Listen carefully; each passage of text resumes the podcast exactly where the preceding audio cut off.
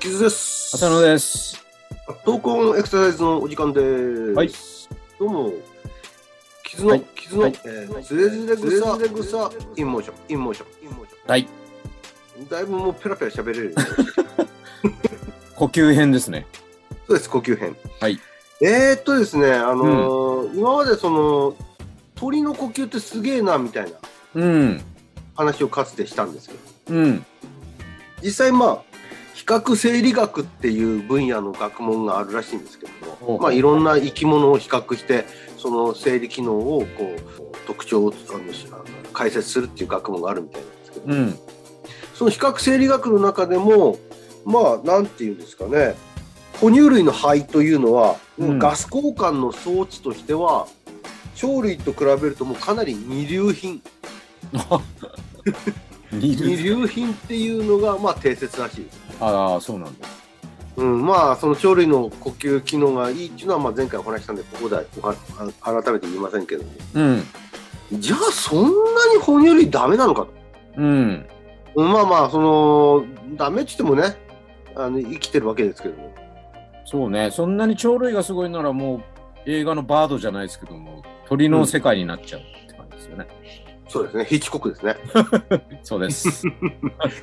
えっ、とまあ そんな古い話はいいとしてですね じゃあそんなに哺乳類があの身を取ってるっていうなら今のこの状況を見た時に市場支配してるのって、まあ見方によれば昆虫っていうことも言われるかもしれないああ。圧倒的にやっぱり哺乳類ってすごいですよね。うん。うん、うん、まあそそういう意味ではコウモリも含めればあの陸海う ーん食う。陸あ、食うはね。海空ですね陸海空の3つの領域にいますよね哺乳類ってコウモリも飛ぶもんね。コウモリは空を飛ぶしクジラは海の中を泳ぎますし、うん。という意味では陸海空を、まあ、ある程度制しているのは哺乳類とも言ううん。ということはやっぱり哺乳類や哺乳類で何かこう勝ってるものがあるあるいは哺乳類というものの特徴があるんじゃないのかな呼吸機能において。うん。うん、と思ってちょっと今日お話しようかと思いおう。ます。そうそれでまあ前も言いましたがうん。横隔膜はい焼肉屋に行くとこれハラミって言いますハラミね。ハラミ美味しいですよね、コリコリしうて、ん。でこのハラミ横隔膜ですが実はまあ前も言いましたが哺乳類にしかないです、哺乳類にしかない。うん、ほと哺乳類以外の生物種にはないわけですねあのー、爬虫類にもない。爬虫類にもねでまあトカゲのごく一部にはちょっとそれっぽいものもあるんですけども、おう。でも全然哺乳類のような完全に横隔膜という名のごとくその横にこうベタっとついているというか、まあ、うん横にって言ったら分かりづらいですかね、肺を包んでいるあの胸腔っていうその胸の胸の領域コンパートメントとうん。腹腔っていう内臓があるお腹の中のそのコンパートメントを分けて隔てている完全に隔てている膜があるのはこれは哺乳類だけです二分化してるのはだから哺乳類っていうのはそういう意味で言うと横隔膜を持つ生き物ということが言えるわけですね、なるほど。うん、でまあ当たり前なんですけども横隔膜ってそれがあることで例えば横隔膜が収縮することでまあ下がるんですけども横隔膜うがん。うん。ね、お腹の側の方にこう落ちて下がるんですけども収縮するとそうすると全体のその胸あの胸の中のですね圧力が陰圧になる、まあ、急激に、あの胸腔内圧が広がるあ胸腔のあの体積が広がるから体積がもう陰圧になるんで、そうすると肺が膨らむわけですねうん。陰圧になってうん。で肺が膨らむことであの息がこあ吸気が入ってくるわけですねうん。でその収縮をやめるとまあ呼気になるっていうそのし横隔膜が元に戻ってくるんで位置元の位置に戻るんで、まあ、肺が今度は圧迫さ圧縮され圧力陽圧になって圧迫されて息が今度出ていくという要するに呼気の部分息を吐くということになるわけです。うん。これが、まあ、あの横隔膜の機能だしこれがないと全く哺乳類は呼吸ができません。できない。そうだから横隔膜の機能が低下するってことはイコール死を意味するわけですね。うん。で、えーまあ、そういう意味では哺乳類にしかないんですけども、まあ、哺乳類って結構いろんな形態を持ってるんですが例えばカモノハシなんかちょっとこれ卵を産むああ、はあ。卵を産む哺乳類ですね。うん。うん、であとカンガルーなんかっていうのはこの有袋類って言って、あはいはい。袋あの子宮ではなくてお腹の中の袋で赤ちゃんを育てるうん。でこんなその何て言うんですかねちょっと私たちのようなお腹の中で生まれ育ってような哺乳類とは違うあの哺乳類ですらやっぱり同じように横隔膜はあるわけうん。そういう意味で言うと本当に横隔膜イコール哺乳類ということを言えるわけですうん。何の例外もなくです。でそういう意味で言うと横隔膜こそが実は哺乳類であることの必須条件だとうん。なるほど。言えるんじゃないか。うん。でこれちょっと言い方をもうちょっとそのより詳細にと言いますかより厳密に表現させてもらうとうん。全ての哺乳類に横隔膜があってうん。かつ哺乳類にだけしかなくてうん。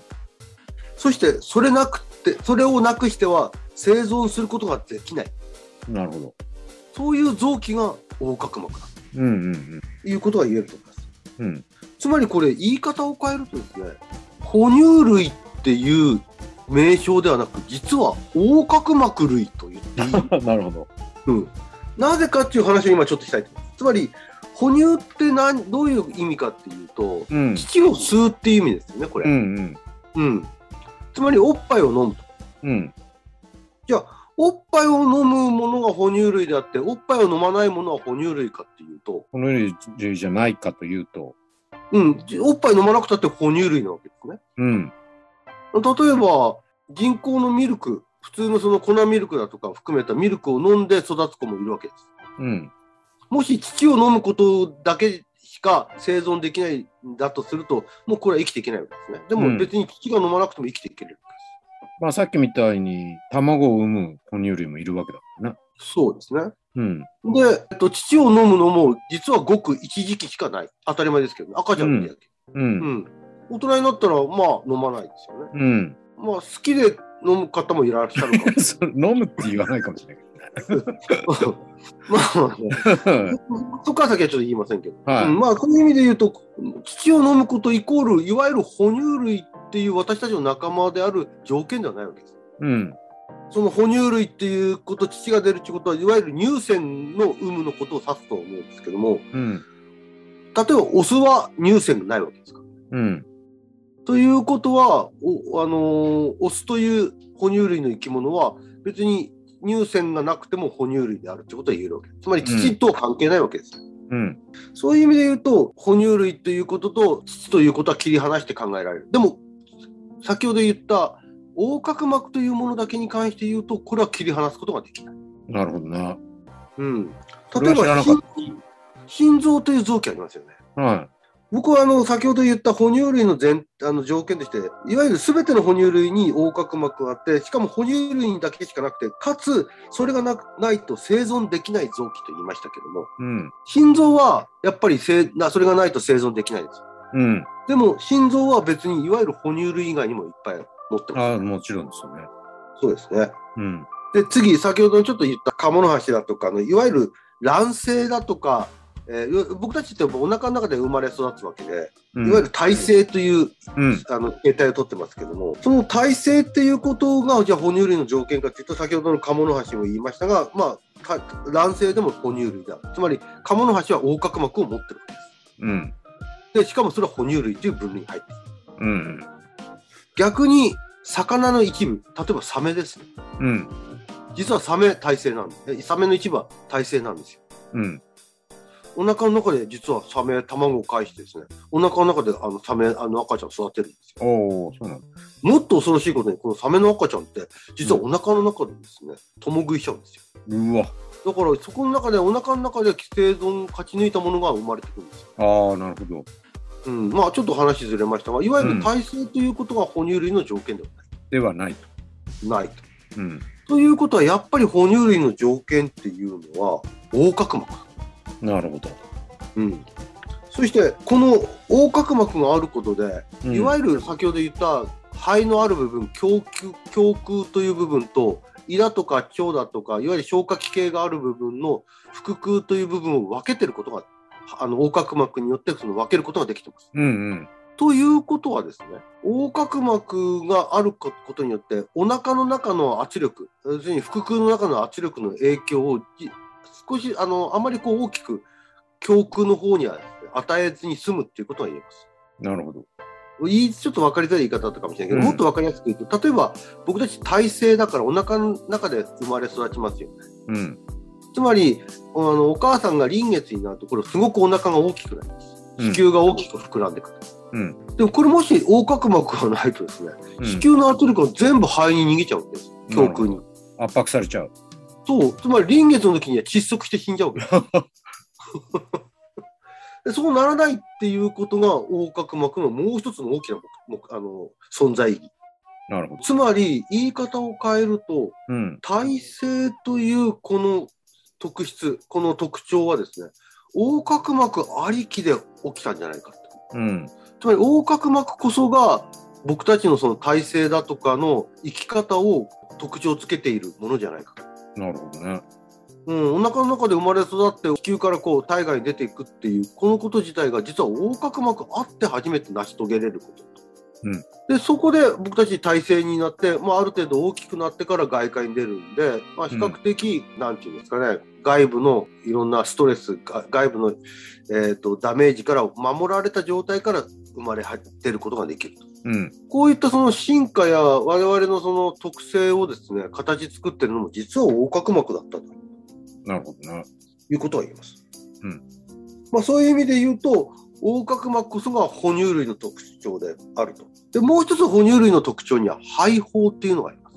うん。肺の肺はどんどんどんどんとこうあのより、えー先端あの先の方に行くと小さくなっていくわけですけどもうん。この肺胞というもの自体が十分にですねそこに吸気を外界のですね酸素を取り入れるようにするための機能としては実はその横隔膜という、えー陰圧を作るものがあって初めて肺胞の隅々までですね空気が行き渡りやすいんじゃないかうん。というようなそのセットっていうんですかね肺胞と横隔膜のセットっていうのはどうも考えられるんじゃないかうん。というのはちょっと鳥とは違う肺胞は鳥にはないんでうん。うん。鳥とは違う構造の一つなんですね。でそれを肺胞というものをガス交換がしやすくしているそこにその空気が入っていきやすくするようにしているのが、まあ、横隔膜と言えるんじゃないか、まあ、ちょっとあのね話が小難しくはなっちゃったんうけどん。も、今日言ったのはその横隔膜賛美っていうわけじゃないんですけどもまあ何回これでね、横隔膜って言ったでしょうみたいな感じだよね。そうあのそんなに鳥がすごいんだったらっていうところに対する反論です。ああ、なるほど。うんまあ、多く鳥の凄さは機能なんですけども、うん。あのもう一つ哺乳類の凄さは横隔膜なるほど。で次回はちょっとじゃあじゃあ他の生き物とあの人間のその横隔膜配胞セットっていうのはどう違うのかをちょっと次回お話ししたいなと思います。わかりました。はい、はい。長々とすいませんでした。いえいえ、ありがとうございます。